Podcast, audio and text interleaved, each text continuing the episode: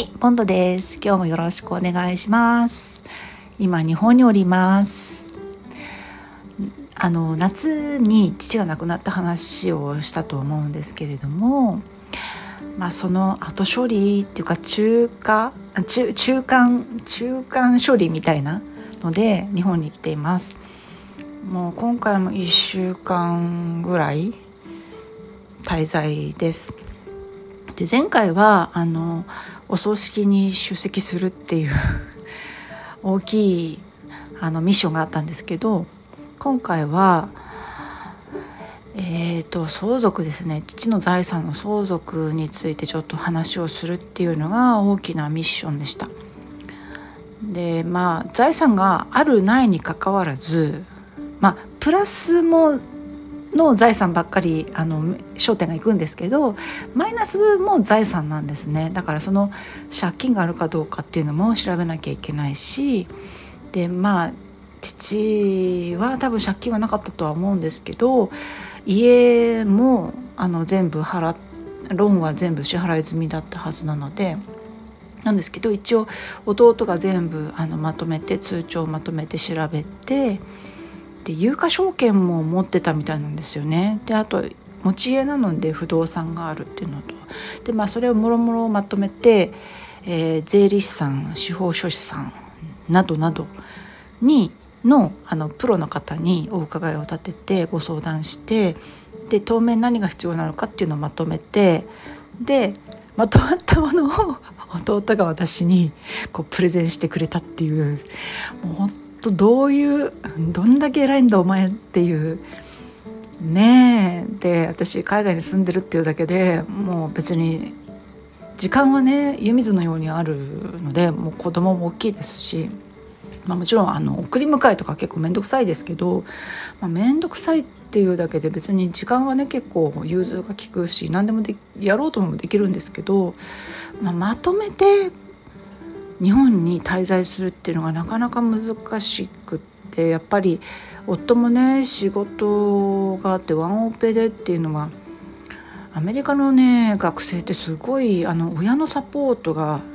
すごいいるんですよね。もちろん通学の送り迎えだけじゃなくって他にも習い事も全部送り迎えしなきゃいけないですし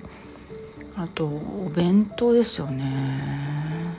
まあ、学校であの給食っていうんじゃないですけどバイランチっつってお金払って学食みたいな感じですよねのはあるんですけどもうめちゃめちゃ並ぶし時間もかかって昼休みが全然なくなっちゃうっていうんでお弁当作ってるんですけど、まあ、そういうもろもろ細かいことですよね。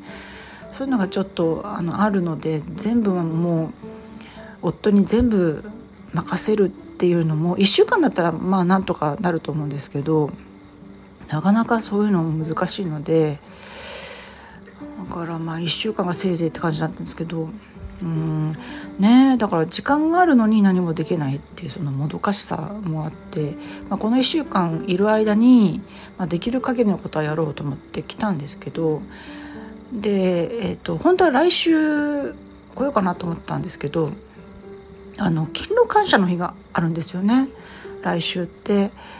であのアメリカもサンクスギビングでホリデーに入るので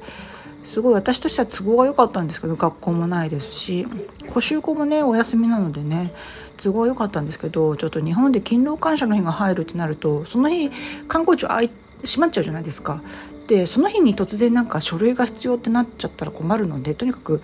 月曜日から金曜日までフルであの観光庁を使えるあのウィーク週に行く必要があってそれで1週間サンクスギビングより1週間前に日本に来たんですね。でも、えーと、日曜日の夜に着いてでも月曜日からあの区役所に行って戸籍謄本取ったりとかあといろいろ問い合わせしたりとかでその足でそのままあの実家に行ってもう誰もいないんですけどそこで必要なものを探したりとか。で今あの父は銀行に貸金庫があって借りてて、うん、でどうやら土地の権利書とかそこに入れてるっぽいんですよね。なんですけど父のメモによるとあのタンスのここにあの鍵が入ってるってあるんですけどそれが情報がちょっと古すぎてで母がちょっと認知症なんですけどあの女ヘルパーさんが一時期入ってたんですけどその時にやっぱりよくあることなんですけどあのあの人が私のお金を盗んだって言い出したりとかして もうあるあるらしいんですよね。でそんなことあるわけないんですけどもうほんとうるさくってうるさいって言ったらあれなんですけどあのあまりにも大騒ぎするんで父がもう母をコントロールできないとか言い出してだから施設に入れろあ施設に入れってずっと言ってんのに俺たちは大丈夫だとか言って意固地にあの実家に2人で住み続けるってことをした結果そういう大騒動になっちゃってでしょうがないからあの弟があの頑丈な金庫を買ってきてこれでいいだろうって感じで。でも別に金庫だってそのまま持ってかれちゃったら結局あんまりね意味がないんですけど、まあ、しょうがないんで金庫買ったりとかしてそういう騒ぎの時に多分貴重品を全部なんか移動しちゃったんだと思うんですよね。で結局その貸金庫の鍵が見つからないってなって他の大事な実印とかそういうのは全部見つかったんですけどどうしても貸金庫の鍵だけが見つからなくってもしかしたらその地方省の母がなんだこれっつって捨てちゃった可能性があるとか言って 言ってて、まあ、とにかく貸金庫の鍵を見つけるっていうのがもう今回最大のミッションで。まあ、もちろんあの戸籍謄本を取ってくるとかそういう住民票を取るとかってそういうのも大事なミッションだったんですけど、まあ、とにかく家中ひっくり返してありそうなところ見たんですけども全然どこにもないだから捨てちゃった可能性は高いですね。でもおそらく銀行の方もあのその辺のことはなくしちゃった場合のことっていうのをやっぱもあのケースとして持ってるはずなのでもうしょうがないから銀行に相談するって弟は言ってましたね。でこの度借金はなかったんですけど、まあ、不動産の価値っていうのもちょっとあの変動するのとあと有価証券ですよね父が持ってた有価証券もあの亡くなった後3ヶ月の中で一番低い、えー、低い金額っていうのがその、えーと、有価証券の価値として計算されるらしいんですよ。だからまだ死んでから3ヶ月経ってないんででその後におそらく、えーと、司法司法書士行政書士？わからない。あのその辺のあのプロの方に計算して出して価値を計算して出してもらってで最終的にえーと、遺産相続ってなるんですけどで子供が相続するとやっぱり贈与税じゃないやえっ、ー、とえっ、ー、と何でしたっけ？えーと、相続税だ相続税が結構かかっちゃうので当面は母に母が存命なので母に相続させてまああの税金対策じゃないですけどやろうって話になったんですよね。で母がそうあの地方省なんでまず弟がその、えーと、後見人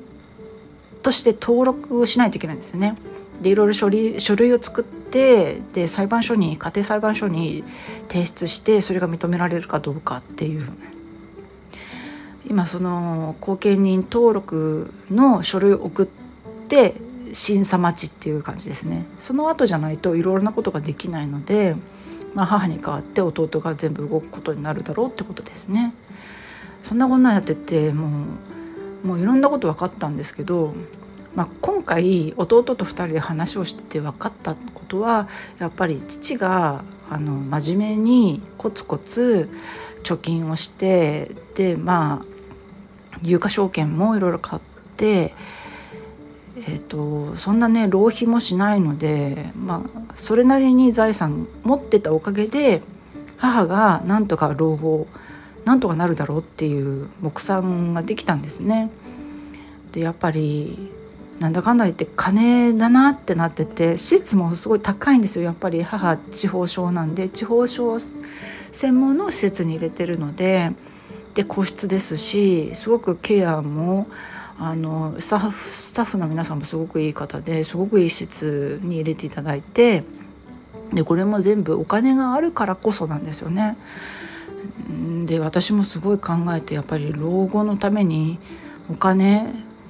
すごい大事だなと思って自分一人がまあとりあえず、えーと、生活できるだけの、えーと、お金を持っておくっていうこともそうだしあと子どもたちに迷惑かけないためにも早めに施設に入るとか自分の頭で考えられるうちにそういうことも考えていかなきゃいけないなとかって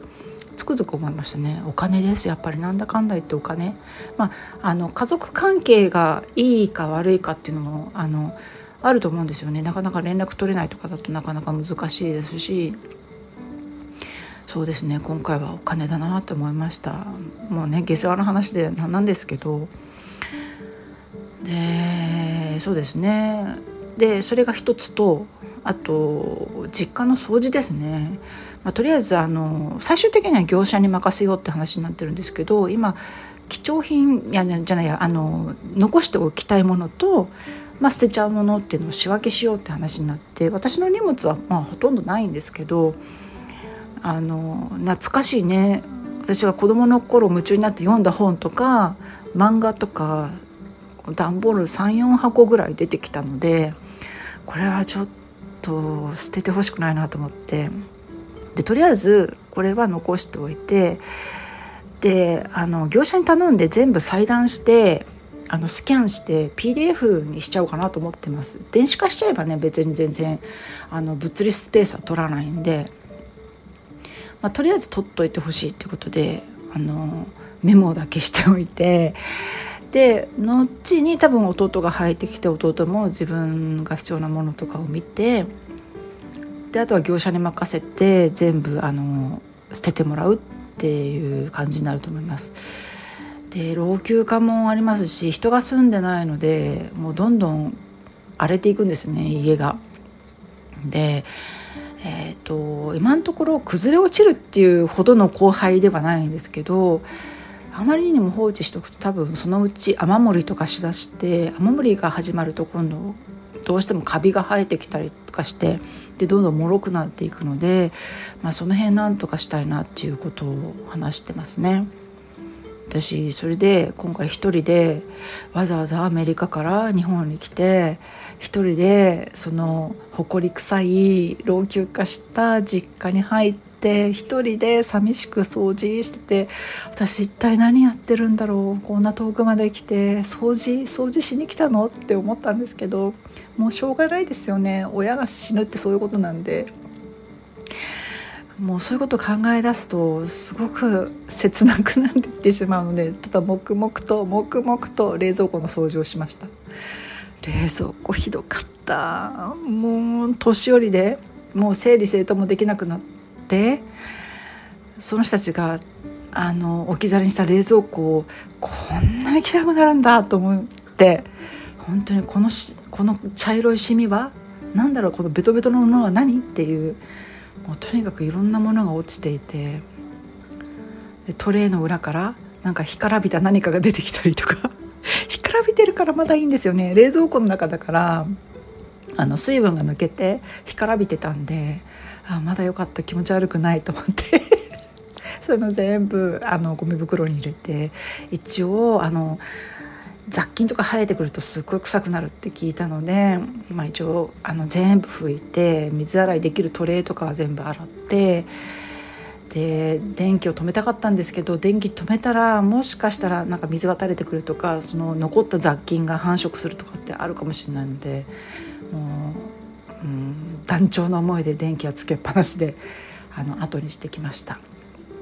まあ、とりあえず私ができることは全部やったのであとは弟に任せる。であとはあの封書とか日本はどうしてもドキュメント類が紙ペーパー作業がすごく大事なので、まあ、あとは領事館に行って自分の在留証明と住民票がないので在留証明とあと実印登録もしてないので当たり前ですけど署名証明サインの証明ですねっていうのを筆跡筆跡証明みたいなやつですよねあれを領事館に取りに行って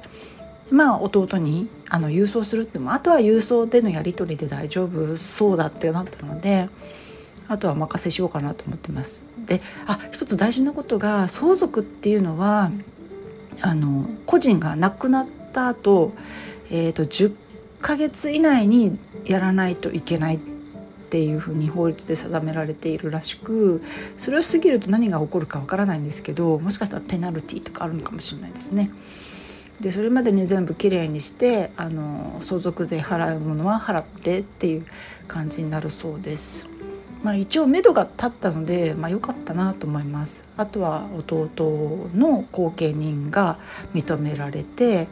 で全ての財産を母に相続するっていうところで最後そこまでがゴールになります。いつまでかかるかな？